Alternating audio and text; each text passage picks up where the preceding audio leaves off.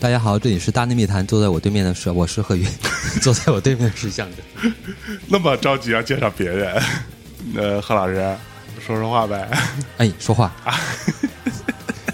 废话少说，嗯，废话多说点儿。贺老师好久没来了，贺老师这个工作繁忙，而且这个出游行动特别的密集，是吧？也没有了，没有吗？好几个月才能出去一次，上班跟平时不一样嘛，是不是啊？嗯，最近过一个活人的状态，不是一个活人状态，好几个月才能活一次，是不是啊？平时都行尸走肉呗，嗯，Walking Dead，对，哎，你看 Walking Dead 吗？当然了，我一直在追啊！我追这个剧的时候我还年轻呢。演第一集的时候是什么时候？就现在第七季，好看吗？你觉得？我觉得还行。它其实刚开始你会当一个就是一个恐怖片啊，僵尸片看，稍微看到后面一点，你会发现其实它不是讲一个纯粹讲僵尸，是讲一个社会啊哈，一个社会的组织怎么构成人性之间的这种东西。越到后面，而且它主要那个，我觉得它那个编剧的导演主要也想往那方面表现，因为。杀那个那个僵尸就永远就那么几下嘛，就是啊，就那一套动作。你的结局无非就是你把僵尸杀了，或者僵尸把你吃了。其实杀僵尸后来也不重要，重要是人跟人之间怎么打。哦，怎么抱团，怎么组织？嗯啊，有些人就是人的这个心态的变化呀，大概就是这些东西。还有权力斗争啥的。对，就是这一套。嗯，哎呀，贺老师买比特币了吗？我倒是想啊，啊，我倒是想回到从前，刚看那个第一季《行尸走肉》的时候，那会儿比特币才一千块钱人民币。我去，所以怎么样吧？这个贺老师来，我就不问他这个最近过得开不开心了啊，因为贺老师上次也说了，说我哪天不开心啊，对吧？每天都很开心啊。看到你的时候不开心吗？对啊，然后我说为什么呢？因为我爸妈名字取得好，叫贺鱼啊。哎，我还说过这话，你说过，真好。对啊，我叫鱼啊，我是水啊，好吗？我我是鱼，我是水。行，你春节没出去？我春节肯定出去啊，但是我不出去玩啊，我是去出去串亲戚，串亲戚啊，发红包吧？倒还好，好像那边的那个习俗是没有生小孩就不用给小朋友发啊红包，等于说你刚结婚，那个这个家庭还不完整，嗯。大概是这么个标准吧。生了小孩就可以发了，生了小孩就得给其他小孩发红包了。那多生几个的话，是多给人家发几个？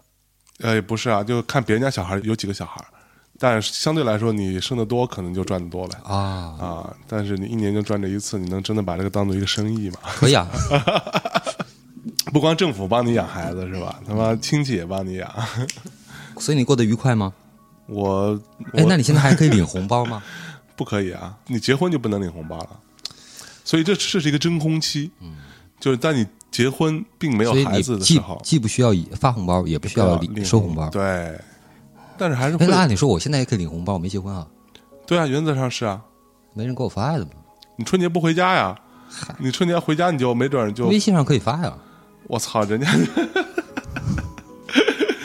对对，你的亲戚们这么爱你的，拜年都是对吧？数字化拜年是不是啊？对，所以可以数字化的数字化发个红包啊！所以春节去哪了你？嗯，去了趟意大利，意大利啊，意大利啊！哎呀，跟你们澳大利亚是兄弟啊，是不是啊？你是第几次去意大利啊？第二次吧，我上一次去也挺久了，上一次去大概也得有小十年了。哎呦，我想零九年好像是那会儿还没有比特币呢，还零八年时候去的，对 对。所以这小十年，意大利跟比特币有毛关系？所以这小十年，意大利发展的怎么样？呃，其实这样的，比如说你十年前看的时候，你觉得它跟那个一百年前看起来差不多啊，所以现在去看的话，也跟一百年前也差不多，也差不多，嗯，也没有什么，其实没什么变化，连物价感觉都没什么变化。是是贵还是便宜呢？便宜，呃，也不能说便宜。嗯，这么说吧，比如你出去玩的话，你会有一个心理预期，你的消费肯定要比你平时的生活肯定要高。就是，对，比如说在你平时生活的这个消费水平的两倍以内，你觉得是其实是很可以接受，对吧？OK，穷家富路这很正常。嗯，所以意大利消费呢，就是说它也不能算那个便宜，但是它完全在这个期望值之内，就是它跟北京、上海的消费就是在一倍到两倍。之间。OK，甚至有的少部分的消费会可能比国内还要便宜。OK，比如说你喝杯咖啡，现在我们在喝咖啡啊，你的咖啡多少钱一杯？呃，二十八，二十八，二十八除以八，三点几欧，嗯，对吧？但是呢，这这么一大杯啊，嗯，那边咖啡是呃一块钱到两块钱。OK，一欧到两欧，对对，就差不多七八块钱啊，贵一点的话十几块钱，对，八块钱。但是呢，它那咖啡跟这边不一样，就是说，其实我还是不是特别喜欢，因为我最早意大利那可是意式咖啡啊，对呀，你要喝惯了手冲的那种风味的有风味的东西，你再喝那种。呃，意式那种浓缩为基底，然后又是深度烘焙的，然后那蒸汽的那个什么出来那个东西，肯定是还是不是特别习惯。就是你味道特别重，但是并没有你期望中、想象中那种咖啡的香味。风味，甚至我还觉得还不如在法国喝的咖啡啊，因为它是这样的，就是说你去那边要一杯咖啡，嗯，你说你要一杯咖啡，他会给你一个 espresso。嗯，你要 espresso 肯定也是给你 espresso。嗯，后来我就想，就是那天吃早饭嘛，吃早饭我不能喝那浓缩就那么一点儿啊，对，口啊，一口。对啊，我说我怎么也稍微带点水多一点的嘛，嗯嗯，对吧？水得多，对对。我要一杯拿铁，嗯，然后他就给我一杯牛奶。啊，是是这样，就是他们的概念里面的拿铁就是牛奶。对，因为在意大利文当中，那个 latte。啊，这个词是牛奶的意思。我去，是牛奶，所以说到了美国变成了呃，那个是一那个是一种算是怎么说？呃，最后大家就默认了一个规矩吧。啊，其实加了牛奶的咖啡就加缩写为缩写为 latte。但是你要在意大利，你要是点拿铁的话，应该是拿铁咖啡。对，你应该说对，应该说，对对对对，没错没错。哎，行啊，大概是这么。澳大利亚人居然这么懂。我澳大利亚人可还行，关关键是你要是在那点一杯拿铁，嗯，它百分之七八十的几率是，就虽然我没去过意大利，但是我大概知道，是会给你上一杯热的牛奶。对，没错没错，对不对？没错没错。然后我说我要的是拿铁咖啡，然后他就把一杯浓缩咖啡倒到我的牛奶里面。对。对，大概就是这样。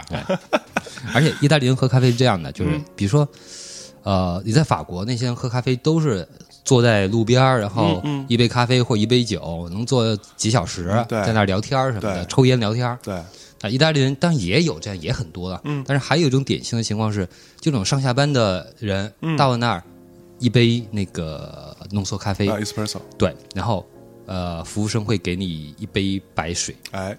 一小杯的凉的白水，对，然后一杯浓缩咖啡，然后那个浓缩咖啡就倒起来一口闷，嗯，然后咕噜咕噜喝两口凉水，放一欧元走了，对，全程大概有两三分钟的时间，是。一杯咖啡又完了。哟喂，就是我之前看过一个咖啡的纪录片嘛，就好像一个日本的咖啡店，咖啡店的老板是一个那种机车男，然后留一长发，一看就是以前玩可能是就是听中中金属长大的，你知道吧？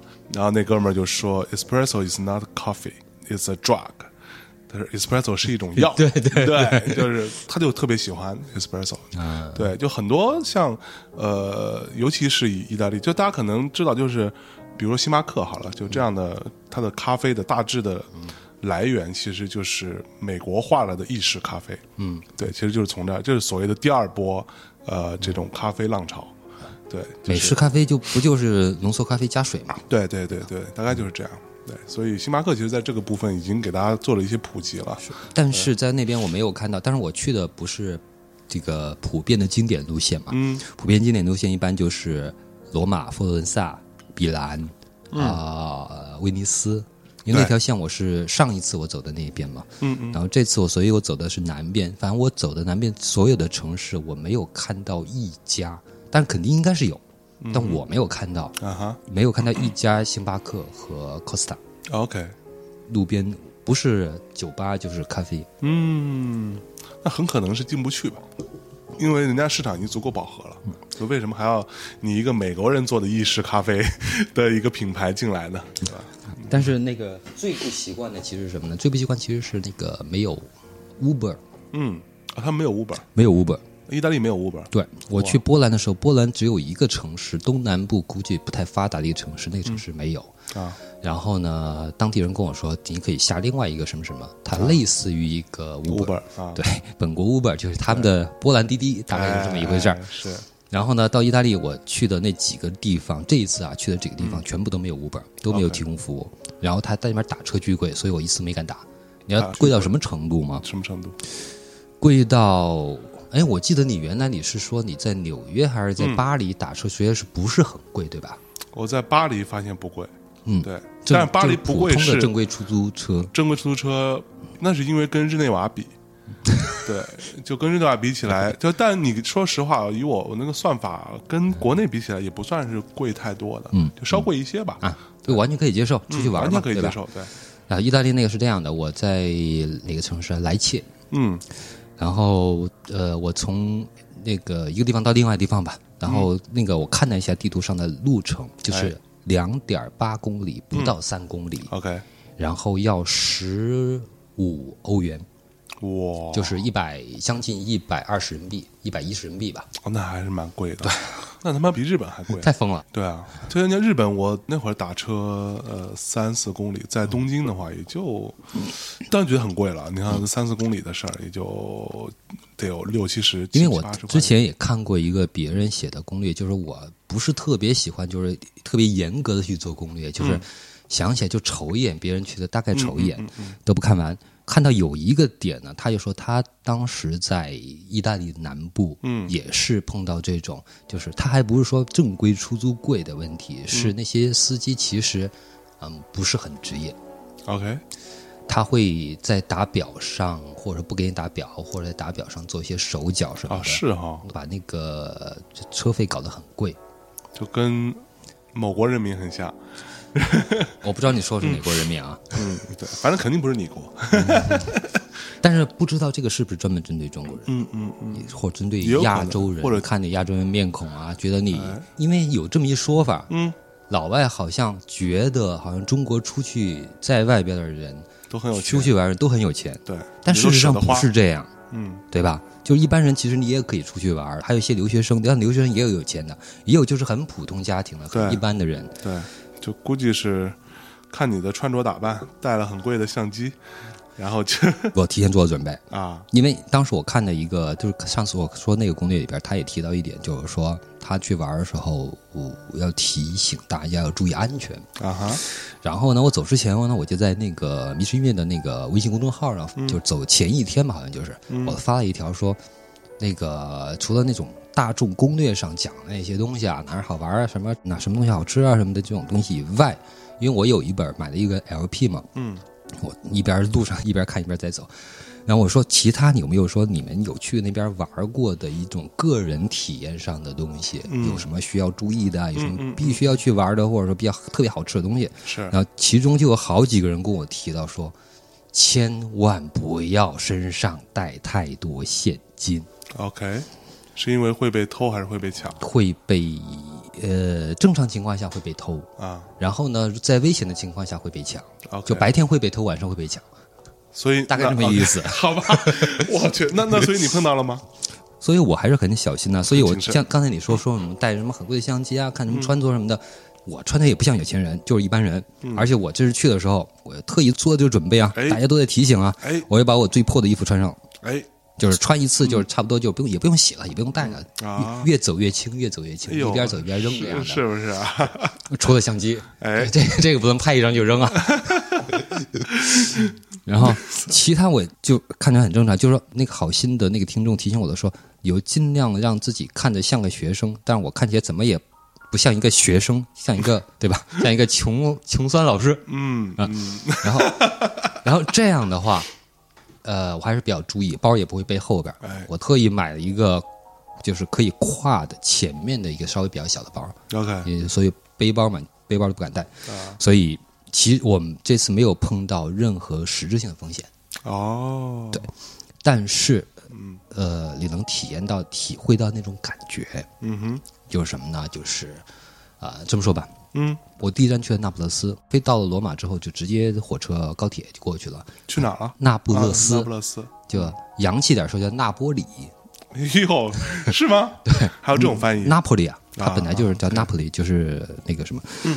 然后呢，一出那个火车站，呃，那天天已经有点黑了，大概五点。傍晚。对对对，一出火车站，操，我去！当然了，欧洲的火车站都那德行。嗯嗯。呃，火车站门口就一帮这种无所事事的年轻人，然后过来问就是：“大哥要盘要吗？要盘吗？” 看那景象就是挺烦的，然后还有那种摆地摊的什么的，卖各种 L V、GUCCI 什么的那种。哎呦喂，是不是啊？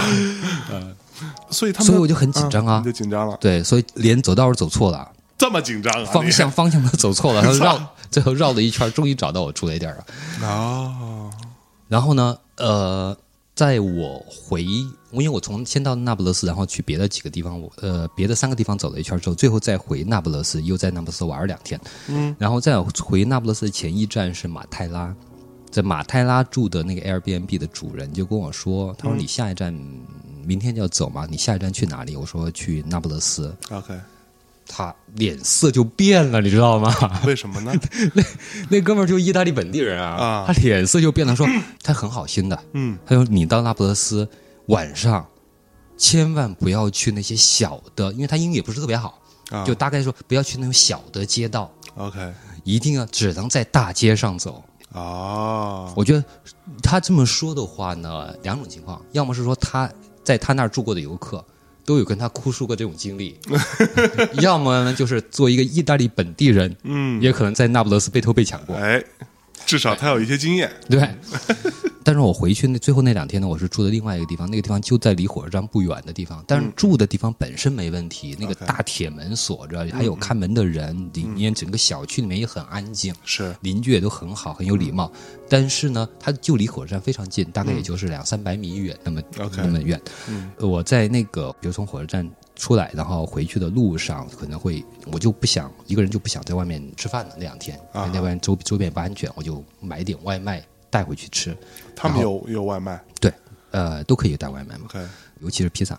然后我碰到两次啊，我这住了三天，两次都有店主提醒我说：“你是从哪里来的？”我说：“我是从中国来的。”嗯，然后他就从柜台后面走出来，然后说：“把我包取下来啊。”然后翻了一个面儿，嗯，然后再给我挂脖子上，哦，说你要把包永远背在前面。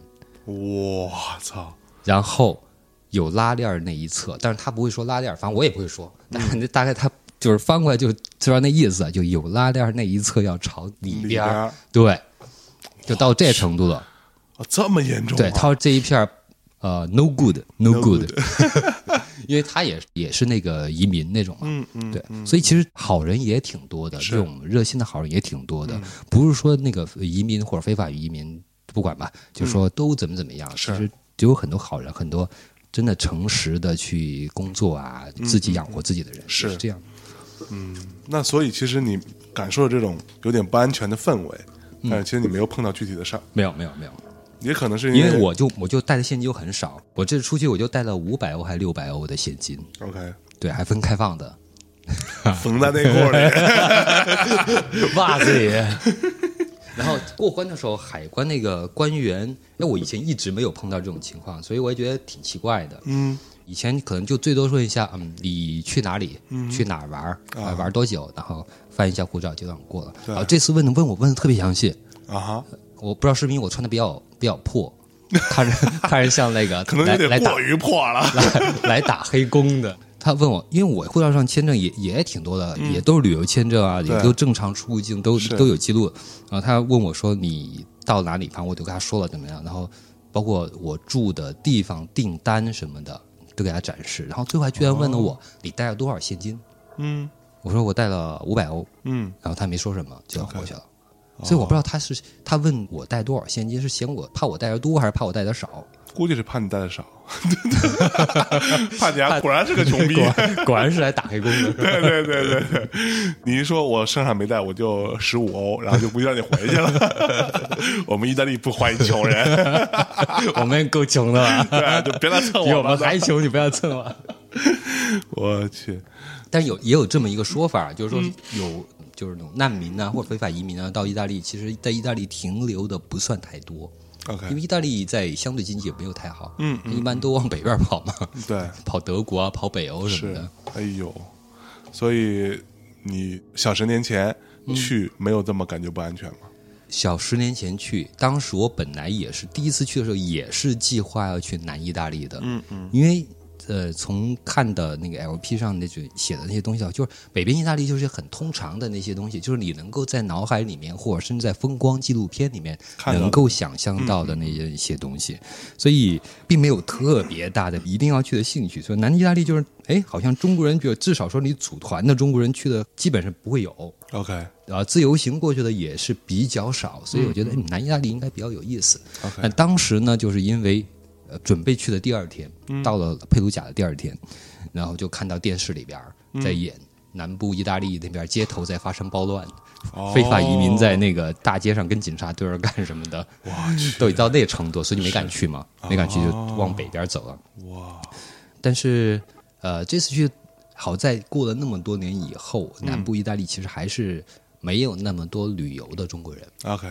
呃，也就在那不勒斯会有。嗯，那不勒斯我第一次去，不是刚去的时候待了四天，那四天里面每天可能最多也就碰到一波中国人。嗯，对，相对来说，你说在出去玩的这个时候，对，尤其是在春节前后。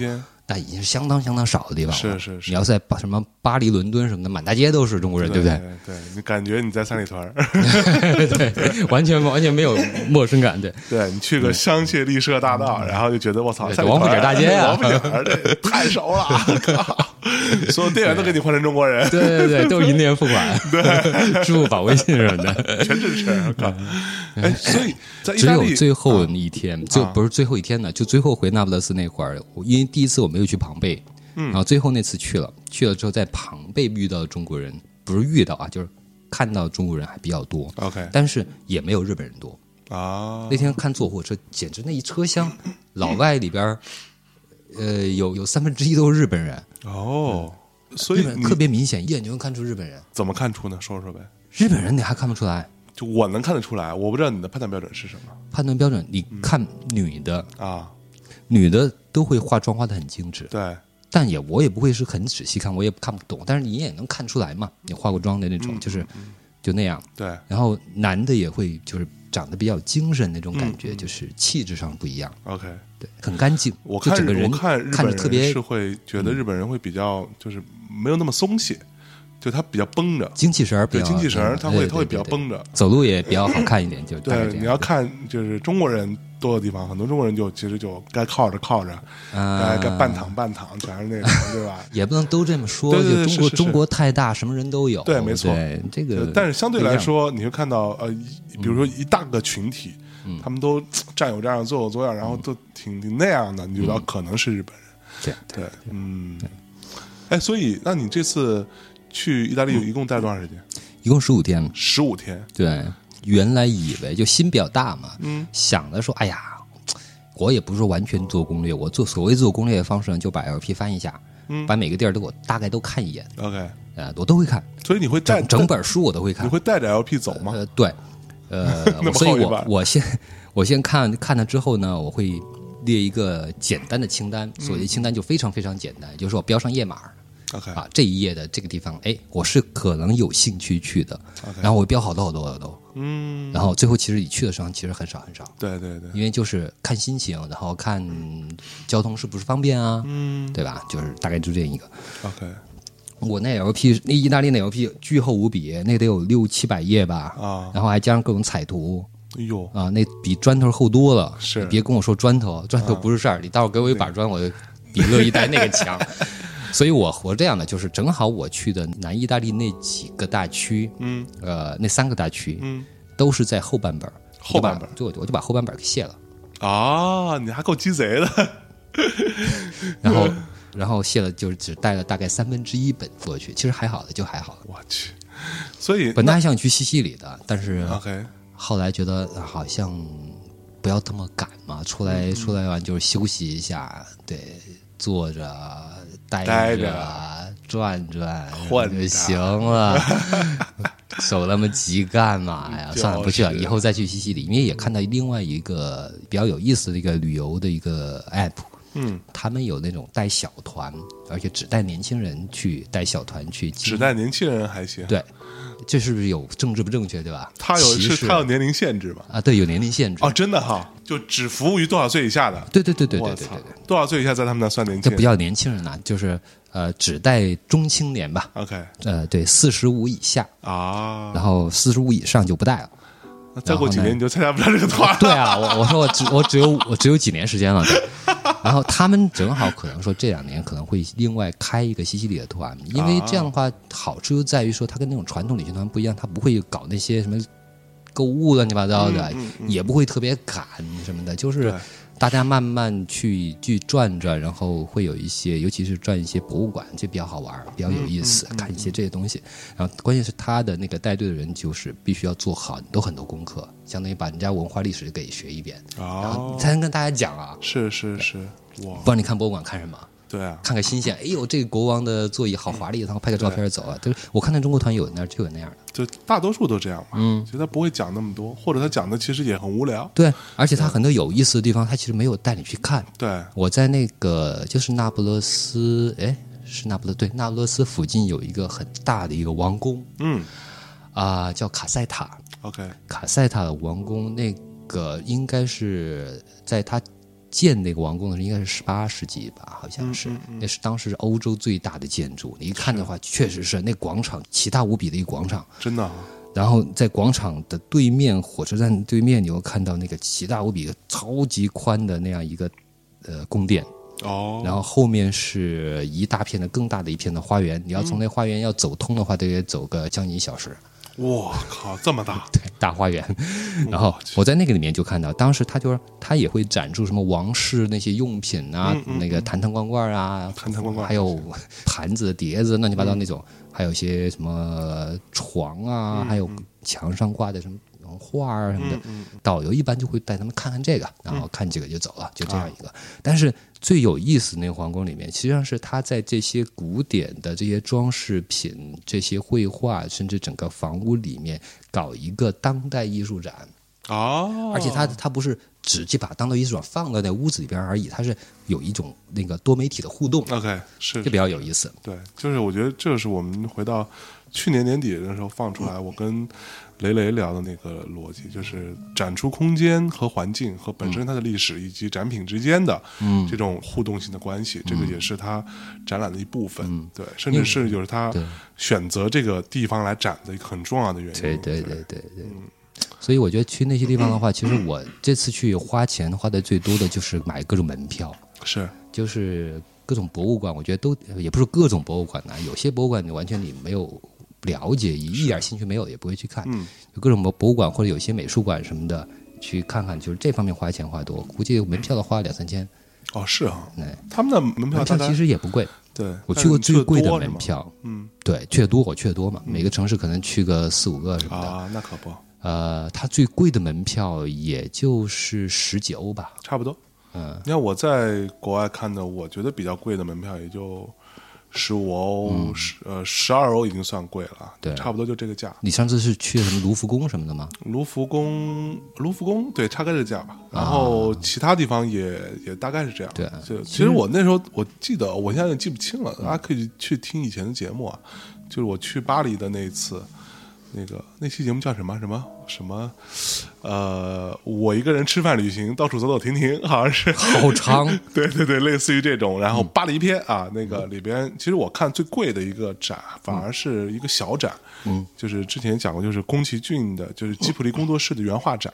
啊，它是一个很小的一个小美术馆。嗯，那个是我到了巴黎之后坐地铁的时候看到的他们的宣传画。嗯，算是不期而遇。嗯，碰到了就看那个展。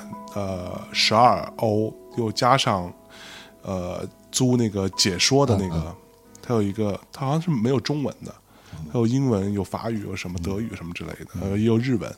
我租了一个听英文啊，那个是五欧。嗯，大概是这个就算是整个不到二十欧，那个是看最贵的。那可能是不是因为它这种临时的展，然后那些展品呢也是从比如从日本从从日本弄来弄过来的，对对。那可能相对成本会高一些，成本高，而且它美术馆小，对，所以它反正意思就是说，对吧？来的人本身也不会那么多，嗯，也不太会有什么游客来，那来看的人少点，我又收贵点。对。对啊。今天去刚下午去看了一个那个那个达利的那个展。在在蓝港那边，那个感觉门票就相对比较贵。多少钱吧？啊，一百八人民币。哦，那相对于欧元的话呢，可能就是二十多。二十多。对，在同样，比如说我在呃巴塞罗那看那个米罗基金会的那个展，就呃同时代的这个同样水平的艺术家，其实就没有那么贵嘛。是是，就十几欧这样一个。嗯，对啊，所以你是会喜欢去国外看展的。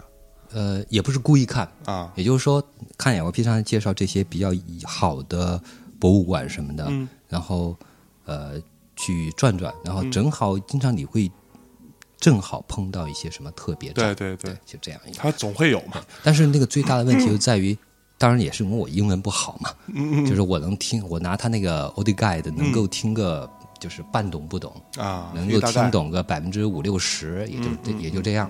对，所以我觉得其实。如果有中文就好了，是是有中文就好了。但是我怀疑说没有中文的原因，不是因为中国游客少，是不是因为中国的游客可能去这些看的人不多？其实挺可惜的。是是是，其实我觉得如果需求变大的话，它自然会去增加。肯定啊，肯定就是直接赚钱啊！一个 o d Guide 没有对吧？对，很难用坏的，没有成本。对，你看我那时候去大都会，它的那个 Audio Guide 其实就是一个 iPod Touch。啊。就是这么一个东西，它装在一个那个特制的一个小盒子里头，嗯，也就相当于是一个手机壳吧，你那么理解，防止摔的。然后它就是可以你随时点啊，到什么地方，那你可甚至可以，甚至好像还有还有触碰式的吧，嗯，就是你离得很近，它就自动开始可以说这个了，全是中文，对，有中文，有有中文，大都会的那个中文，但是那个中文是非常，呃，怎么说，还蛮有趣，就是都是台湾口音。啊。就特别典型的台湾口音，然后对，然后能听懂，对，是那么回事儿。但是我觉得以后的这种 Audio Guide 能不能做成？我觉得那种那个手拿这种啊，嗯，还是太原始了啊啊啊！其实是不是可以做成类似于像微信的这种小程序这种东西？那样用起来很方便啊。对，根据定位、根据扫码什么的来听这些东西。其实这东西吧，包括付款也很方便啊。对，其实这东西你要是说从技术层面来说，都很容易实现。我之前也跟一个朋友聊过这事儿。然后，因为我也觉得很麻烦，每次都拿一个这种东西。然后，我还碰到过那种，它是不能用你自己的耳机的。对，我在波兰碰到过。对，就它的耳机还是一个专门的一个接口还是什么的，然后你还拆下来很麻烦，拆下来发现你自己耳机又装不上。你觉得我操，你戴一个那么破的耳机，音质又很差，对吧？然后也不知道多少人带过。对。对。后来有时候我干脆就不用那个，因为有的博物馆，嗯，在波兰那个。他那个欧洲团结中心就是格丹斯克造船厂那个，嗯，然后它里边的解说，其实它跟它在那个展物旁边那些文字其实上是一样的啊啊啊！因为我英语听力又不好，还不如看呢。对，是看着还基本能看懂了。嗯嗯嗯。就后来问了一下，他说这个有很多其实是历史原因，就因为它这个东西。呃，不太可能像我们想象的说那么日新月异，就是永远在追最新的东西。反正也没坏，放在那儿，放在那儿还能赚钱。放在那儿用啊，对吧？对，只要能用就行了呗，不就这么点事儿吗？对。然后，而且会要考虑到很多游客，他可能比如说他没有自己的耳机，嗯，或者他的手机不支持，就你懂吗？就并不一定说像我们中国这么。呃，每个人都拿一个比较新款的一个 iPhone 或者一个 Android 设备，有的吧？有很多还用一些比较破的手机呢。对，所以你在意大利，你会觉得，呃，最近我也其实，在听到一些这种观点，我觉得也蛮有趣的，就是很多人都觉得国外的什么移动支付不方便啊什么的，你会碰到这种问题吗？呃，我觉得还好，就是。他那边用信用卡或者用现金什么的也比较方便吧？肯移动支付肯定是，他基本上没有所谓的移动支付。我在意大利就基本上没有用过移动支付，要么就刷信用卡，是，要么就直接现金。但还好说，他们信用卡的这个东西就是已经很成熟、很成熟了。对对，我觉得他们信用卡体系非常刷起刷卡来就是基本上哪儿都能刷卡，除了可能某些小店不能刷，或者你买东西太便宜了，你刷起来也很麻烦。其他哪儿都能刷卡，一刷卡它的整个。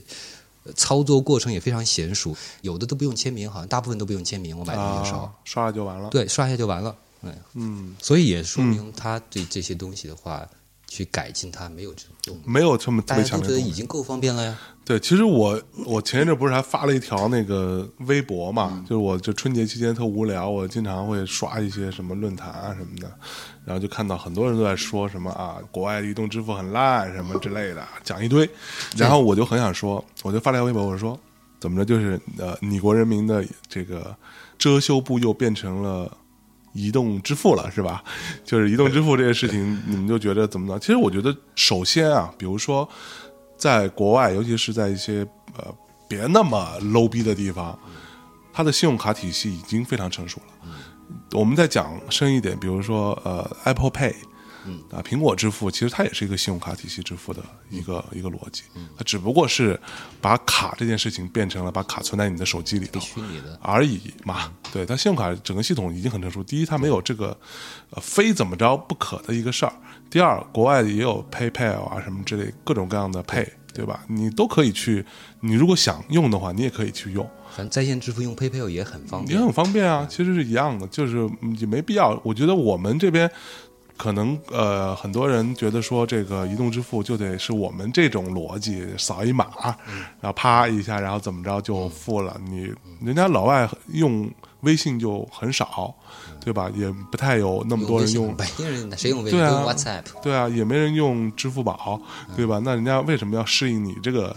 逻辑呢？除非是你如果说很简单，你判断他说是你这个逻辑适应的特别好的，就是他的主要客户就是他妈的中国人。对，对你去日本的有一些那种很大的商场里边，那你中国所有支付他全支付，所以这个东西你不需要要求别人，只要市场有这个需求，它自动会自动会去处理的。这个没有什么优劣之分。我觉得没错，所以其实这个真真没必要。整个我觉得就有一个三十年河东，三十年河西嘛，对吧？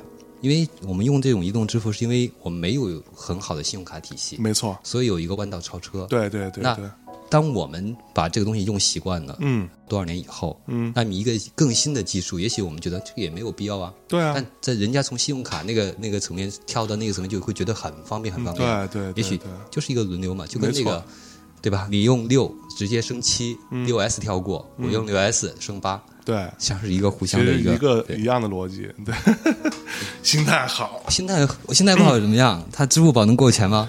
对不对？也给不了，用什么不一样嘛？对不对？不过都是自己钱。不过话说回来，我觉得啊，还有另外一个点是，就去年十二月份的时候，我跟倪斌，我们俩那时候那时候好像刚开始有人在讨论所谓的 blockchain。这个区块链技术嗯的时候，我们那时候就录了一期节目，但是这期节目就你们听到这期节目的时候，讨论区块链技术好多年了。对，就呃，但是就去年十二月的时候，那个变成一个社交网络上慢慢大家特别特别火的一个话题啊，我们就小聊了一下这个事情。其实当时也说到了区块链，无论是去中心化或者什么之类的这些事儿，但是我觉得这里边有一点呃，其实有点忘记我们有没有聊到。是一个蛮重要的事情，就是我们现在不停的在歌颂或者赞颂，呃，我们的移动支付，我们这个什么呃，移动的整个生活是让你多么方便，但这里边你付出的巨大的成本就是你的隐私，就是说白了，你所有这些东西，你去哪吃过饭，打的什么车，没错没错没错，在哪买了一个电影票，没错，对，去哪开的房，你所有东西全都在这个。掌控当中，最近这段时间我都在用现金了。对，而且这些所有掌控，呃，是我们往小说是某个企业在掌控，往大说就是老大哥都会掌控。对这些事情，那其实你完全毫无隐私可言。这个对于每个人来说都是其实非常息息相关的一件事情。有这么一个说法啊，我不是很同意。嗯，这个说法是说。哎呀，你那点隐私谁在乎你啊？什么你你那屌丝，你又不是什么什么人，谁关心你的隐私啊？其实是这样，就是说隐私不是说我干的什么见不得人的事，没错，或者我床上的事是隐私。就算今天我看了一本书，我听了一首歌，我特别开心的一个事，就是完全一个私人的事情。只要你任何你不愿意跟别人分享的，或者说没有我并没有主动想跟别人分享，觉得这个隐私真的是文明社会一个最最最基本的一个特征，对人的一种最基本的人性的一个尊重。没错，所以这个其实是一个，就像我经常说的，呃，安全无小事。对，隐私更无小事嘛，就是这么回事就是我们本来已经生活在一种有很大程度上是不安全的一个一个互联网状态下。对，就是那么多人歌颂呃微信啊什么，就觉得多牛逼多牛逼什么的。但是，就是我还是那句话，你们知道微信是一种明信片的状态存在的吗？就它是不加密的，嗯，对吧？它是在网络中是一种明信片的情况存在下的，只要你想截取。或者说监管部门想要截取这些事情都是可以被处理掉的，是对。但是有一些所谓的加密的服务是在国内是没办法用的，是的，是的，这个是就大家自己去琢磨吧。对，反正我的逻辑就是说，呃，几个点，那就是反正说到哪想到哪说哪，也别想太多。对，为什么呢？你只要用手机，你所有的行踪都是暴露的。就悲观一点，就是这样。其实里面有，但只是说你在你方便的时候可以控制的时候，尊重自己的隐私。对，对吧？就就像你工资，可能说你肯定有人知道，肯定如果有人要打探，他也能打探出来。对，但只是说你别。傻乎乎主动去跟人说这事儿，每天发一条微博说“我这个月工资多少钱”，你别别干这事儿，对吧？别人打听你或者什么你，那是他的他对人的不尊重，对，这是他的问题。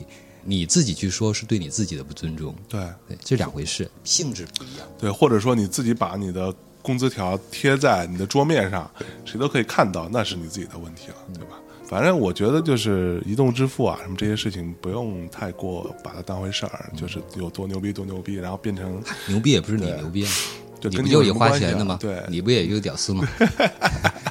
你花那点钱，大人人家也不在乎，在乎是有那么大一群屌丝在花钱，对就行了。心态好，哎呀，哎，所以那我们就说到这个事儿，那你觉得哈，你自己一个人你在外面旅行，你现在其实呃一个人旅行比较多嘛？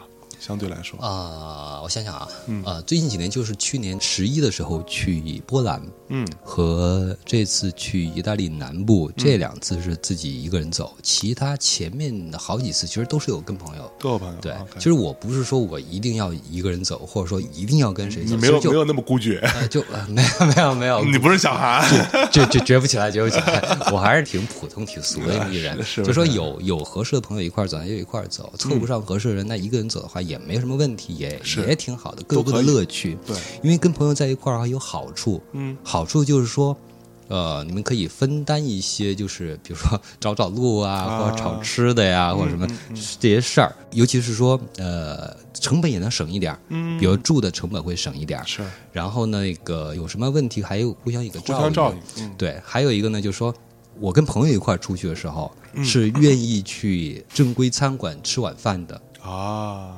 对，但是一个人走的时候，其实也当然也会去正规餐馆吃晚饭。但有时候如果天太晚了，嗯啊，或者稍微有点累了，或者懒了，就算了，就那就买个披萨什么就回去了。就对对，就这样。因为你你晚上一个人在那儿吃饭，就会觉得很尴尬，因为周围人家都是一桌一桌的，是是。然后你那儿点的菜，呃，只能自己一边吃一边刷手机，特别中国。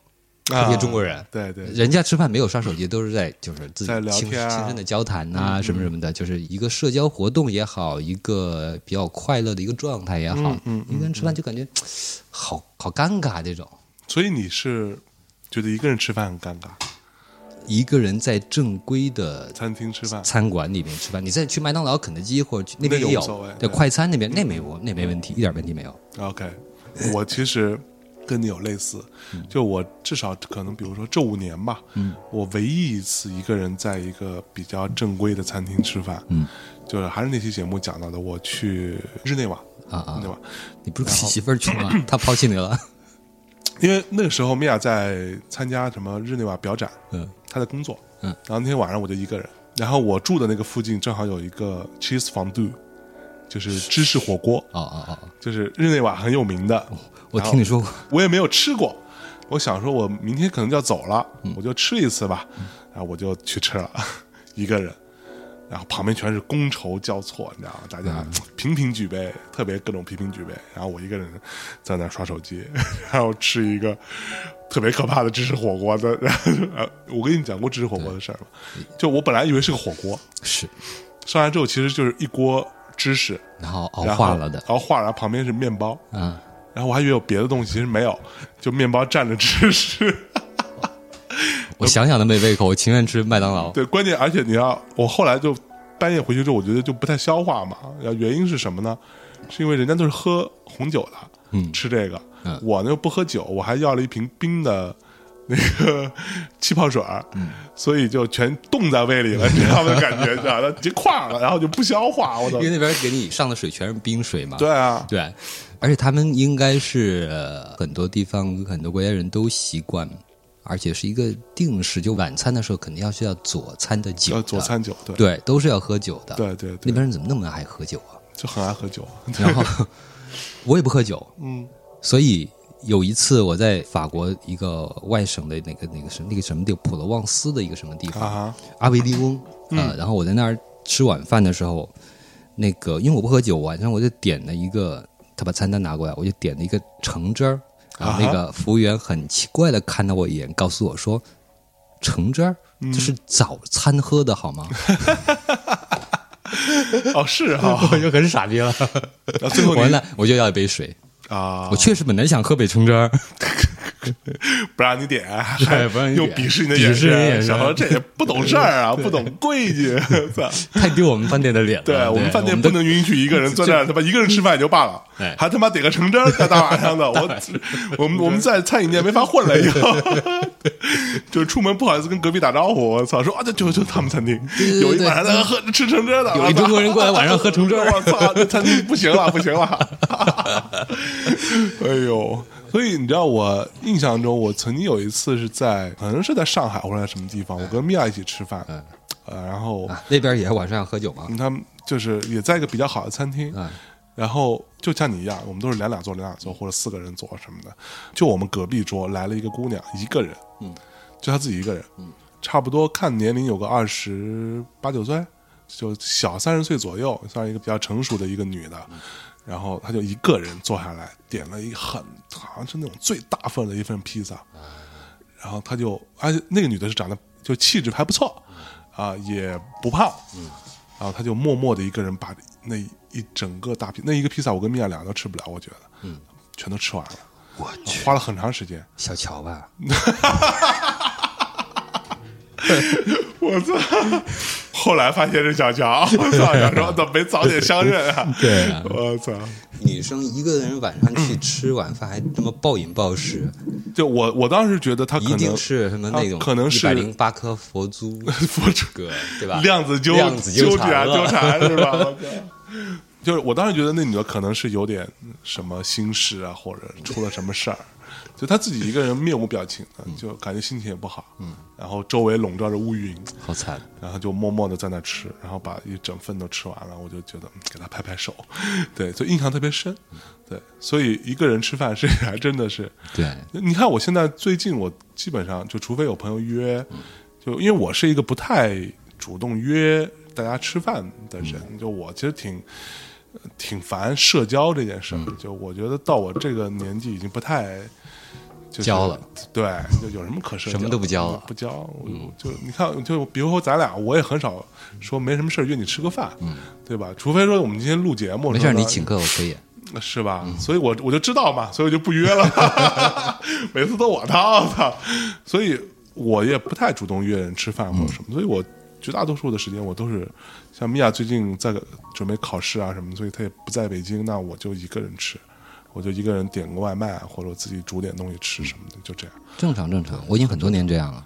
对对，你也会步我后尘，是不是？对，今天今天是特别例外，今天是很久没有见，所以今天见了三波人，包括你。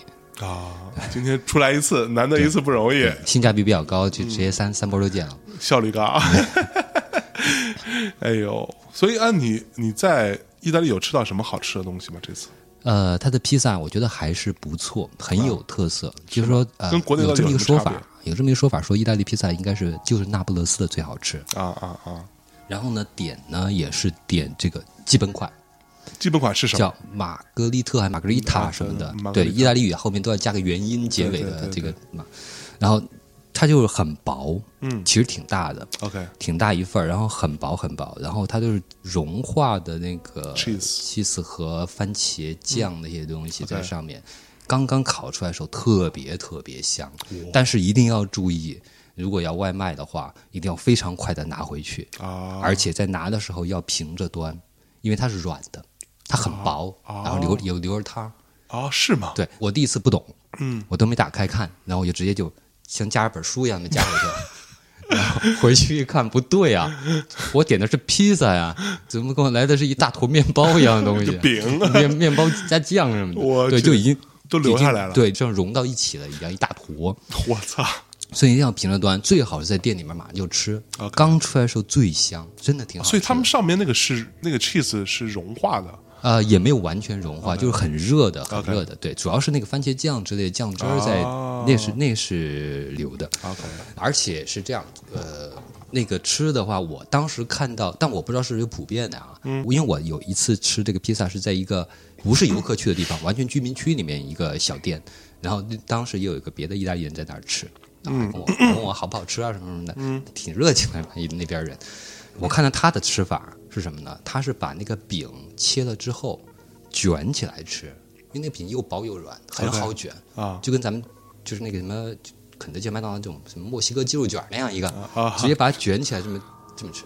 大饼卷一切，对对对。对，啊，就是像卷卷饼那样卷成一个柱状，嗯，往嘴里塞。对。啊，那姑娘不能那么吃，因为平。因为那个特别薄、特别软，然后那些东西容易流，就平着那么吃的话，我估计得到处都流着汤什么的，估计也是一个特别的一个吃法吧。哎，那你在我也学着那么吃，你也吃了，挺好吃的，挺好吃。嗯，哎，那你在那个非常便宜，多便宜嘛？一个披萨那么大一张啊，我的饭量算是比较大一点的嘛。不，他那个那么大一张是有多大？给大家，你你比划，大家看不到，这电台节目好有好几个你的头那么大，跟黑胶唱片比起来。黑胶唱片有多大？我没用黑胶，跟他们差不多，就你的电脑十三寸这个笔记本，比这个大，比这个大一圈吧，至少大一圈。那就差不多十七寸到二十寸笔记本那么一张，然后三欧元，这么便宜？嗯，fuck。后来我去了一家，就是在我大年三十的时候，嗯，去了一家。你大年三十在意大利过的？对啊，大年三十你知道我多惨吗？就是先先说披萨吧，嗯嗯，惨是后边再说。那个 先说好吃的。那个我们去的那个叫什么什么 Michelle，就是很有名的一家，永远排着长队，当地人也有，游客也有，永远排着长队。就当年 Beatles 就是还好，就去了那儿，吃了披萨之后，写出了 Michelle 这首歌。以上是我瞎掰的，你说？滚！你竟然还一脸狐疑，想真的吗？然后那一家是很有名的一家，他那边那个什么玛格丽特，也就是三点五欧还是四欧。这么便宜，三点五还是四点五，反正不到五。OK，意大利人吃披萨要喝什么吗？就他们就什么？呃，反正我是跟我吃的第一家披萨的里边的意大利人学的，但我觉得应该不是一个，呃，没有什么统一的啊。喝可乐。哦，应该不不会，就他们不会用披萨来就红酒什么的吗？这个就不知道了，因为披萨在那边，至少在我感觉啊，在那不勒斯就是一种非常。日常的主食，吃煎饼似的啊，或吃个什么生煎包之类的一样。咱们也可以吃一煎饼果子配红酒啊，对对不对？也别有一番风味。哎呀，哎，你说说你大年三哎，大年三十儿你在哪儿嘛？那不勒斯，那不勒斯啊，那不勒斯有没有这个中国年的气氛嘛？没有没有没有没有，完全没有。因为那不勒斯刚说嘛，那不勒斯本来就没有多少中国游客，唯一可能游客多的可能就是那个庞贝那边嘛。啊，然后那不勒斯城里边主要是那些老的街道啊，老城，那那不勒斯老城是什么世界文化遗产之类的。是是是。然后有好多好多教堂，你在南欧就感觉，南欧还有东欧，嗯嗯，你都会感觉那种宗教气氛还是很很浓，真的是有很多年轻人或者说一般的那种中年人，就上下班时候就。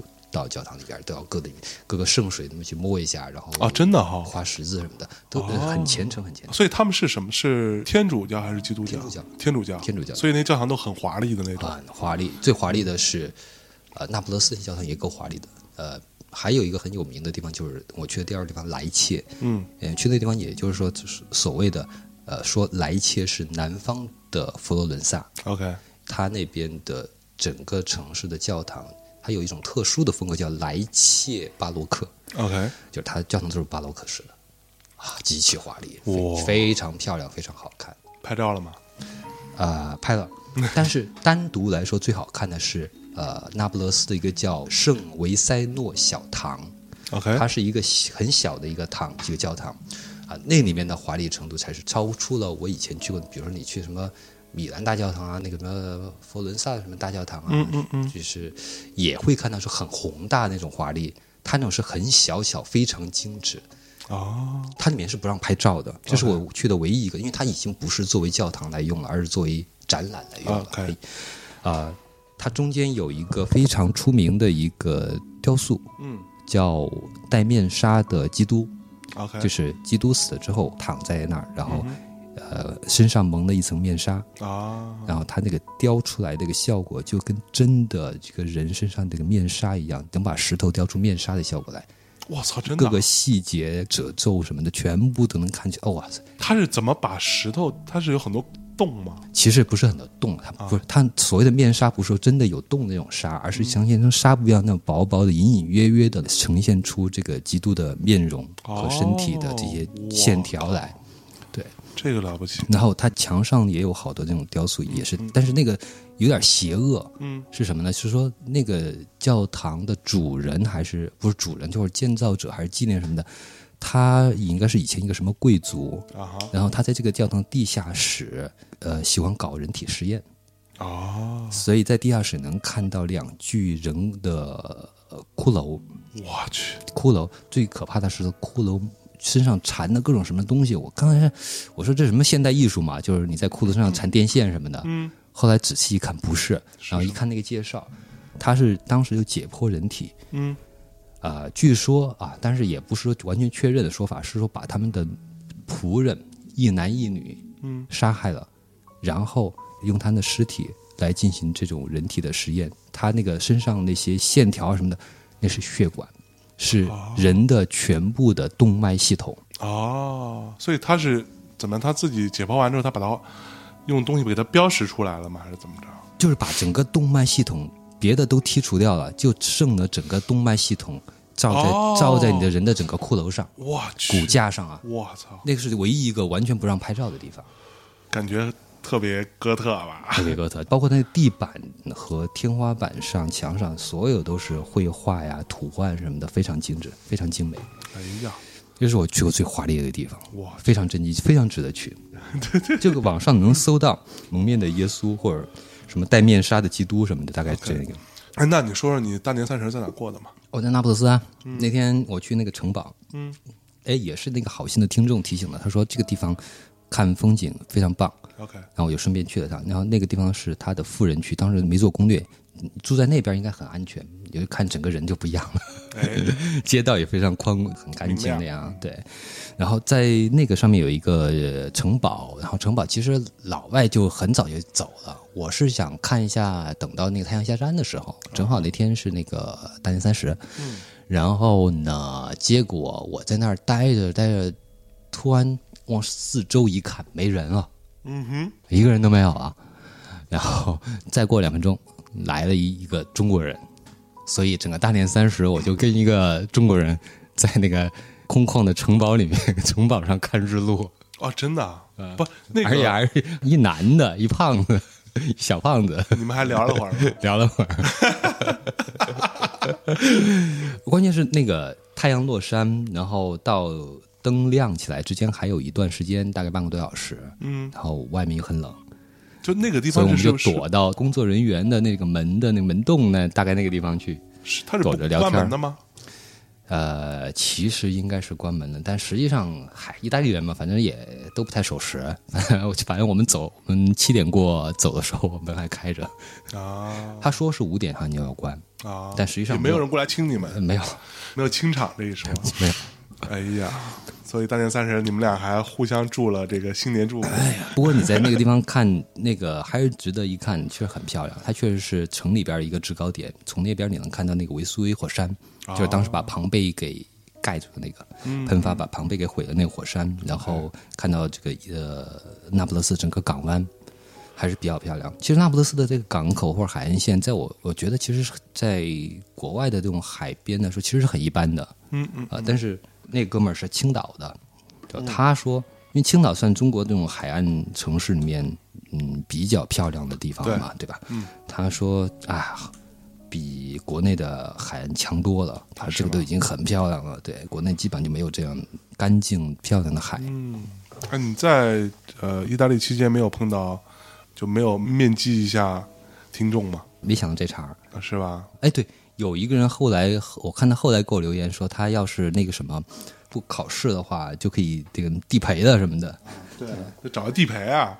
啊，其实 我觉得这个东西没有必要刻意找嘛，就是你缘分，对，随缘分，对，大街上碰到一大内听众什么的，嗯，挺好的。哎呀，但是我是觉得，就是如果有人对这个有兴趣，去意大利玩，然后去南方的话，去南部的话，其实是值得走的。就是毕竟中国人去的还比较少，嗯嗯。而且像我在莱切，在巴黎，基本上就没有看到，肯定有中国人，嗯，那边开餐馆做生意的也都有。OK，啊，这没有很多了，很比较少，但是基本没有看到中国的游客。嗯哼，有每天能够或每个城市吧。能够看到就一波人吧，嗯，对，所以我觉得这边还是很值得一走的，就没有被旅游团给玩烂的这么地方。OK，那你还去了庞贝？后来我去了一趟，嗯，庞贝还是很震撼的，但是这个震撼的话，就是呃，在你的预期之内啊，因为你都知道啊，也都看过这些图片啊，也都听人说过啊什么的，对。所以庞贝是现在是一个什么状态？我庞贝它就是一大片废墟被挖掘出来，然后有的在进行修复。嗯，它那些比较精美的、有艺术价值的，比如有些壁画呀、什么物件呐，都已经挪到这个博物馆里面了。嗯，你在那不勒斯的博物馆其实都能看到一些。然后它在那边就是一些残垣断壁，然后也会进行修复，还是有一些神庙之类的东西，就是。当然底儿肯定是没有了，就有的柱子还是比较完整的，也值得一看。OK，他讲解非常详细，里边讲解。嗯你进门的那个买门票的时候，他会给你一个小册子，那小册子会介绍几个一些所有的重要的地方，它的呃发掘的来源是怎么样的，他给讲这是谁谁谁的屋子什么的，起的名字都很有诗意，什么悲剧诗人之家，什么什么什么女画家之家啊，什么什么就这种。所以他。现在你能看到那些当时被火山吞灭之后的样子吗？呃，被火山吞灭的样子，这个这个不好说。但是他的当时发掘这个庞贝遗址的时候，因为他发掘是很漫长的过程。当时有图片，还有尸体，嗯嗯嗯，就是就被保存下来了，对，被保存下来了。那尸体好像还是母亲带的孩子，这种在地上还在保护孩子，大概是这么一个，其实看着挺挺挺挺悲惨的，挺悲惨的。嗯，OK。因为当时庞贝应该是我印象中啊，记不太清了，应该是有已经有很多人已经离开了庞贝，因为之前应该有灾难之类的东西，所以呃没有那么多人死亡，不是说。在它最繁华的时候被毁掉的。OK，好像是这样。嗯，哎，庞贝之前不是还有是 YouTube 还是谁去那儿做演出啊什么？他们是有一个什么场地可以做吗？那庞贝那个遗址其实挺大的。嗯，你你你知道欧洲那些小城市本来就不是很大。嗯，就整个庞贝遗址基本上就相当于一个欧洲现在的一个稍微小点的城市。那么大？对，或者你去那些古城的那种古城区。嗯嗯，那么大。对，你要稍微仔细一点的看看的话。差不多得一天时间哦，才能走完。所以你在看了多长时间呢？我看半天吧，半天。嗯，它门票多少钱嘛？门票不贵啊，门票十四还是十五欧？OK，对，大概就一百块钱人民币。嗯嗯嗯。哎，我觉得这个是吧？听起来贺老师这意大利的这个经历非常的丰富啊，非常无聊，也很很有趣啊。这个你看我多好，帮你圆有趣。这个时间呃，我们先到这里。然后下一期我们再接着聊啊，这个十五天的行程，半个月呢，这个很难得啊。那我们先给大家带来一首歌，结束我们这一趴的节目啊。听一首《Mambo Italiano》，反正也是首老歌，经典老歌，因为它里面唱的就是一什么一个那不勒斯来男孩什么的。对，Mambo。而且我在那不勒斯还真听到有有地方放这首歌啊，是吗？嗯，好的，那我们下一期再见喽，拜拜。¿Qué?